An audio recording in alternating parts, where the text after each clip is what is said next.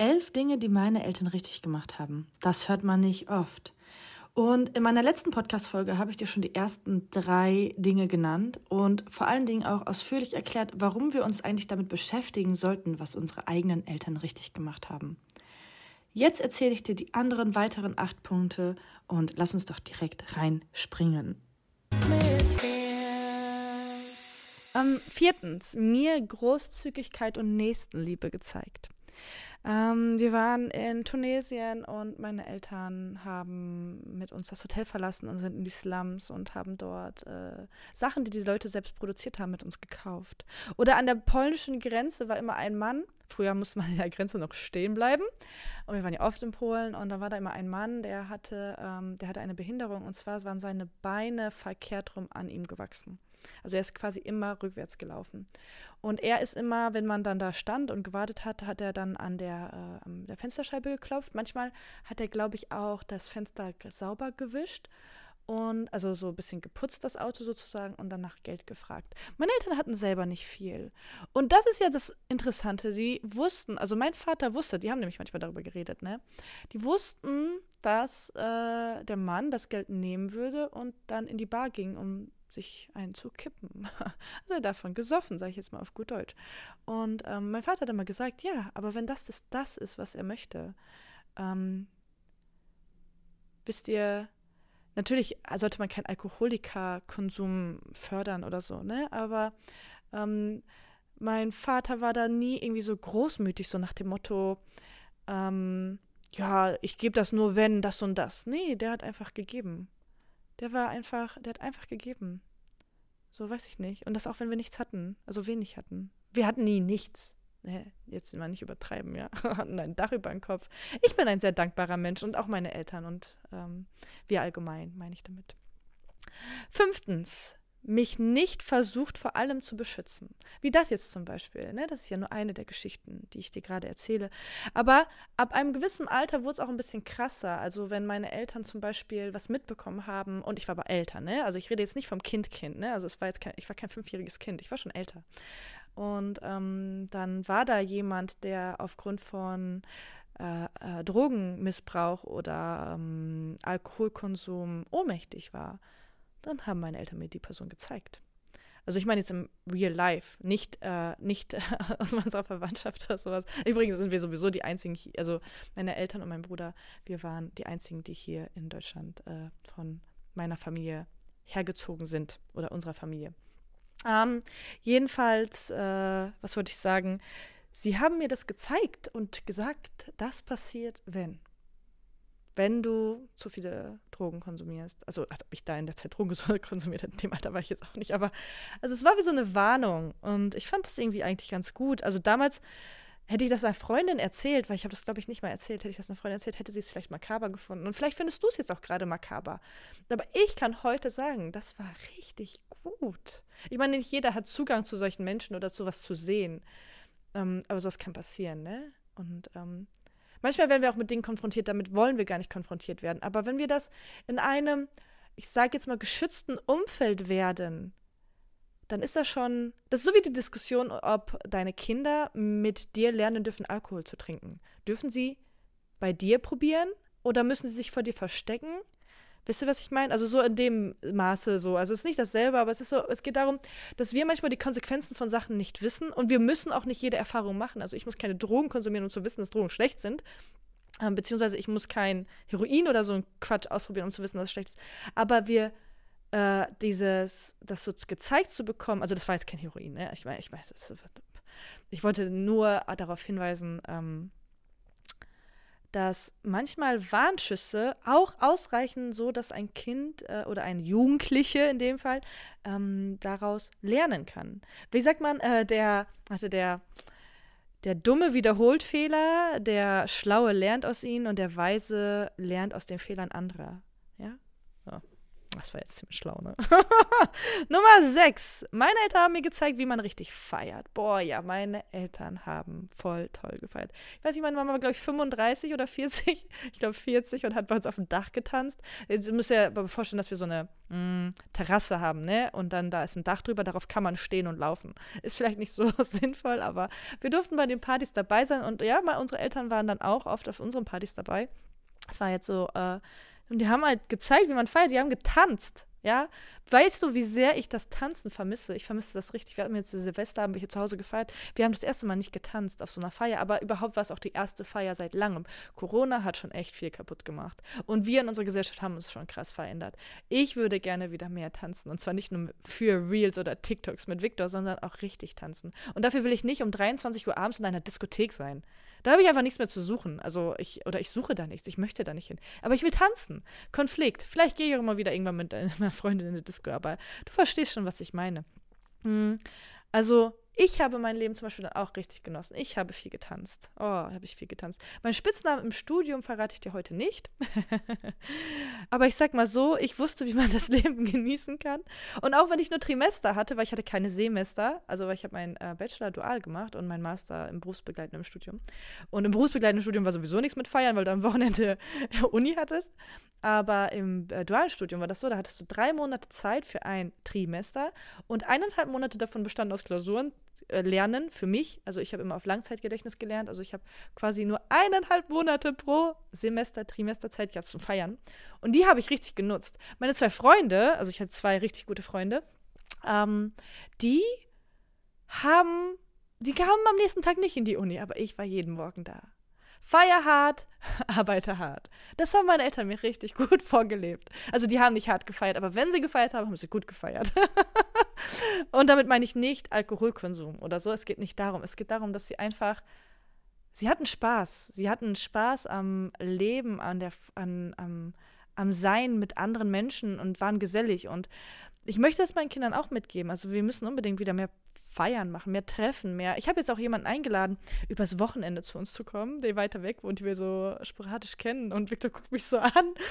Und ich so, ja, ey, wir müssen wieder mehr unter Menschen kommen. Ich will nicht immer nur auf den Bildschirm starren. Ah, ja. Also ich starre nicht nur auf den Bildschirm, aber du weißt, was ich meine. So, das war Nummer 6. Nummer 7. Ah, meine Mama hat damals schon Zirkusse boykottiert. Früher gab es ja noch Tiere bei Zirkussen und ich war auch mit meinen Eltern, soweit ich weiß, nie im Zoo. Ähm, ich war von der Schule aus im Zoo. Ich war zweimal in meinem Leben im Zoo, an das ich mich erinnere. Und äh, meine Mama hat mir damals schon erklärt, warum. Und dann war jetzt zum Beispiel letztens vom Verein, Sportverein von uns äh, ein Ausflug in den Zoo und ich habe zu meinem Sohn gesagt, sorry, ich, wir können da nicht mitgehen, weil das und das. Und habe ihm den Zoo erklärt. Ich weiß, dass es auch Befürworter von Zoos gibt und selbst in Kinderbüchern oder auf Hörbüchern werden Zoos immer noch ver heroisiert. Ähm, nach dem Motto, wir retten da irgendwelche Speziesen und wenn die Welt dann besser wird, dann werden wir die da wieder aus, ausgeben und so. Aber wenn du dich wirklich intensiv mit dem Thema Zoo und solche Sachen beschäftigst, dann ist das echt ähm, es ist einfach sinnlos. Also ich, ich persönlich halte heute nichts davon. Meine Mama war sogar schon so weit schon damals, bevor es irgendwie Trend war oder so, dass sie versucht hat, mit uns vegetarisch zu leben. Ich glaube, sie sagte mal, wir waren ein Jahr vegetarisch und dann kam ich und habe gesagt, Mama, ich möchte keine Tiere essen. Aber nur so Chicken Nuggets. also meine Eltern haben schon früh ein Umweltbewusstsein bei uns etabliert. Und meine Eltern sind keine Vegetarier. Ich bin keine Vegetarier. Ich bin lange Flexitarierin gewesen. Jetzt bin ich äh, Vegetarier. Flexiganer, ne? Also ich bin weder vegetarisch noch vegan, aber äh, schon äh, im Vergleich zum Durchschnittskonsumenten, der nicht vegan oder irgendwas da in Richtung liegt, ja, ähm, vegan, äh, ja, ihr wisst, was ich sagen will, oder? Auf jeden Fall, ich habe, ähm, ich mache nichts perfekt. Ne? Die äh, Perfektion ist das Leichtigkeitstod und Absolutismen sowieso. Und deswegen äh, lebe ich so, wie es für uns gut ist. Und ähm, das ist eigentlich ziemlich schön. Es gibt viel Leichtigkeit, wollte ich nur mal sagen. Also weiter, nächster Punkt. Achso, und ich finde es gut, dass meine Eltern da schon früh uns auf Sachen hingewiesen haben und nicht geschönigt haben oder so. Ja, und ich schönige das mit meinem Sohn auch nicht. Ähm, ist nicht immer leicht. Also der versteht schon sehr viel, sehr, sehr viel und der ist richtig wissbegierig und der guckt so wie ich. Ich habe in, in, in, in, aber also ich habe nicht in dem Alter schon Dokus geguckt, aber er guckt halt jetzt auch schon Dokus. Und äh, der ist ja richtig wissbegierig und dann ist das nicht alles immer schön. genau. Mm. Zirkusset. So, Punkt Nummer 8. Mir die Gelegenheit gegeben, mich von meinem Hund zu verabschieden. Das ist eine besondere Geschichte. Und zwar, mein erster Hund ist damals gestorben, als ich im Krankenhaus lag. Ich lag über einen Monat circa im Krankenhaus. Es war über Weihnachten. Ich bin auch einmal kurz nach Hause gekommen.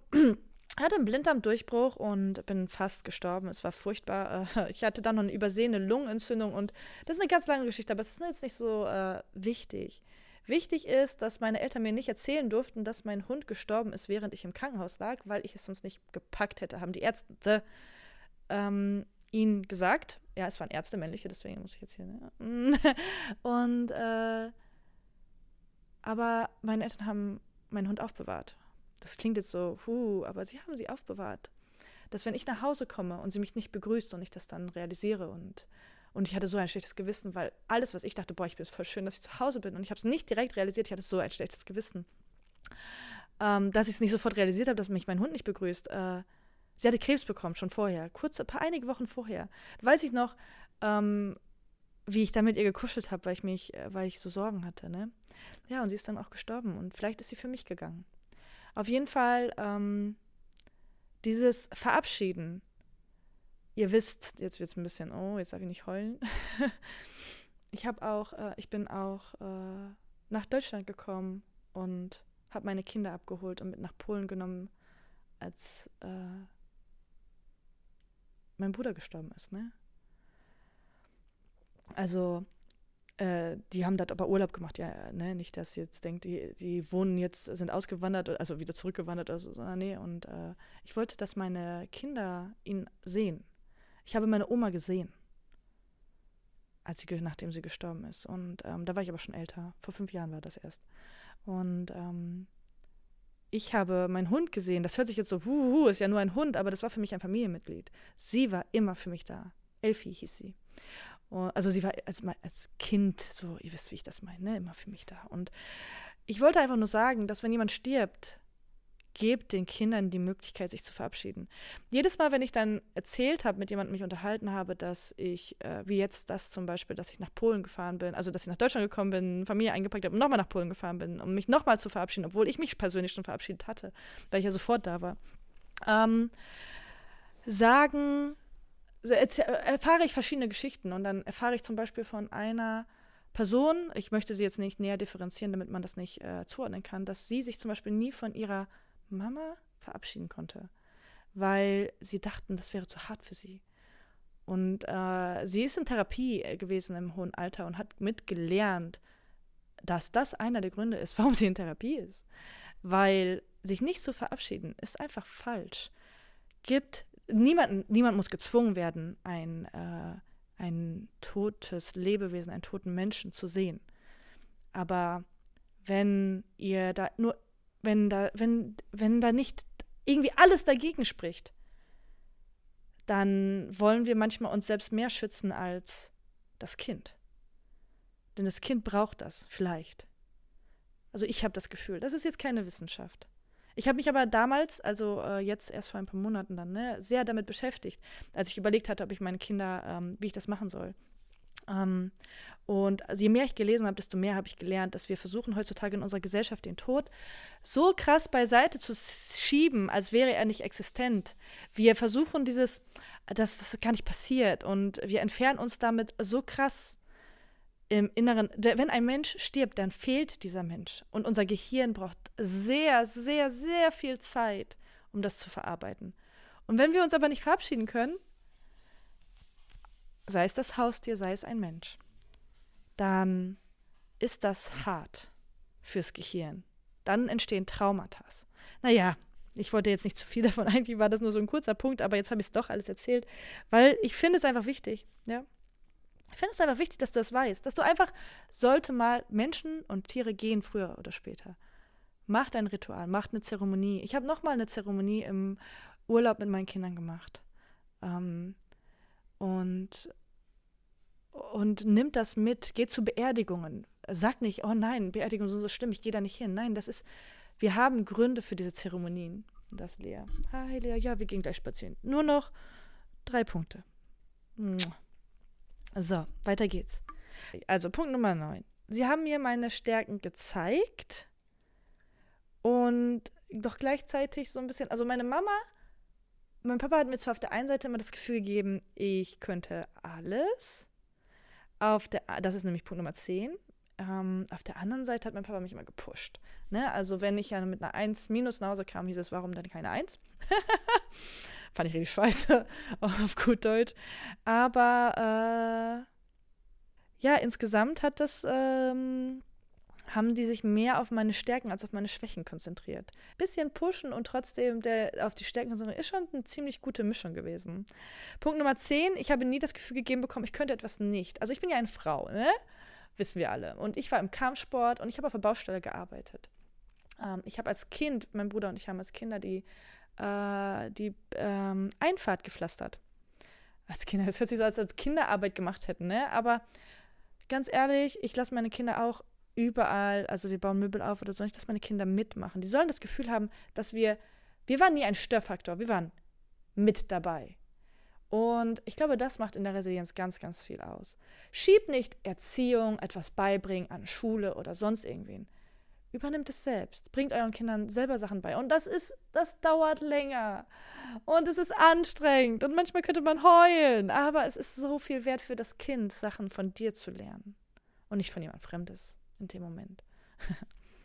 ähm, ja, und der letzte Punkt ist, sie haben mir immer das Gefühl gegeben, intelligent ohne Ende zu sein. Ich weiß, ich habe das vorhin mit den Stärken schon gesagt, aber jetzt kommt hier ein anderer Punkt. Und zwar, ähm, das möchte ich nämlich sagen Dein Kind wird dir glauben, egal was du sagst. Sagst du deinem Kind, es ist schlau, dann es denkt es, es ist schlau. Sagst du deinem Kind, es ist dumm, wird es denken, es ist dumm. Wenn es ein Störenfried und nervig ist und du es ihm sagst, dann wird es dir glauben. Wähle deine Worte also weise, denn die bestimmen früh die Gedanken deines Kindes. Das ist so ein Gedanke von mir für dich. Weißt du, ich erinnere mich so, als ob es gestern gewesen wäre, wie ich auf dem Dachboden mit meiner Mama saß und sie zu mir gesagt hat, ähm, Anja, du bist so ein intelligentes Mädchen. Das hast du nicht von uns. Das hast du dir erarbeitet. Weil viele sagen ja immer, oh ja, das hat mein Kind von meinen Gen oder sonst was. Aber wisst ihr, wie ein Kind sich entwickelt am Ende, das ist, das ist so viel mehr darum herum.